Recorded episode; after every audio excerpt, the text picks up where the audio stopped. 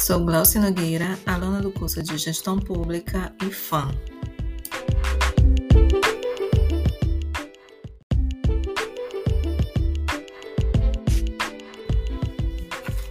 Sou servidora pública concursada da Ciência Manaus desde 2005 e sua estrutura organizacional atualizada está disposta na Lei Delegada número 12 de 2013.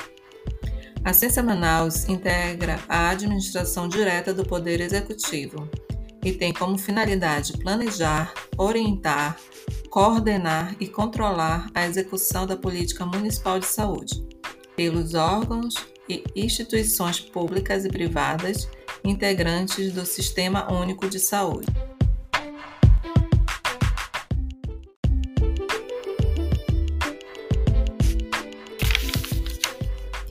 A ciência é dirigida por um secretário municipal, com o auxílio de um subsecretário de Gestão Administrativa e Planejamento e de um subsecretário de Gestão da Saúde e tem a seguinte estrutura organizacional.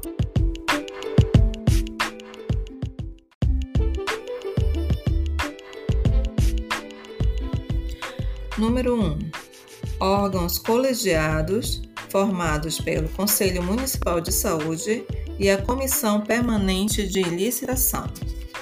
Número 2. Órgãos de assistência e assessoramento. Número 3. Órgãos de apoio à gestão, que são formados por 13 departamentos localizados na sede da Censa e pelos cinco distritos de saúde, que é a parte descentralizada da Secretaria.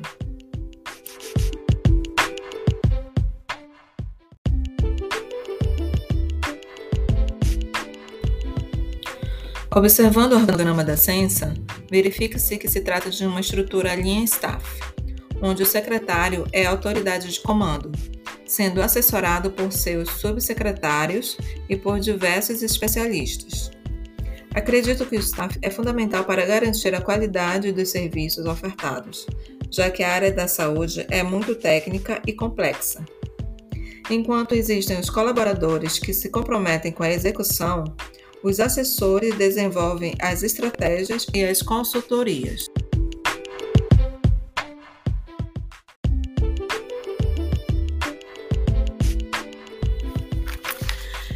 Referente à questão 2, centralização e descentralização na administração pública. O relacionamento de Estado com a sociedade foi historicamente construído de modo centralizado na implementação das políticas públicas no Brasil. Até o início dos anos 80, as políticas públicas eram caracterizadas pela centralização decisória e financeira na esfera federal cabendo aos estados e municípios somente a execução. A partir da Constituição de 88, os estados e municípios ganham autonomia política e fiscal, assim, podendo adotar uma agenda própria na área social.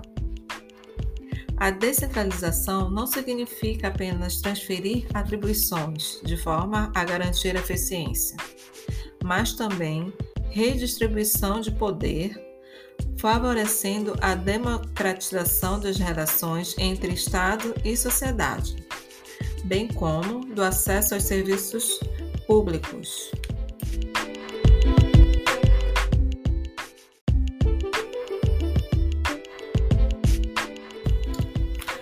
A ampliação dos conselhos e fóruns e outros canais de participação direta da sociedade na gestão pública local foi mais uma vitória adquirida com a descentralização.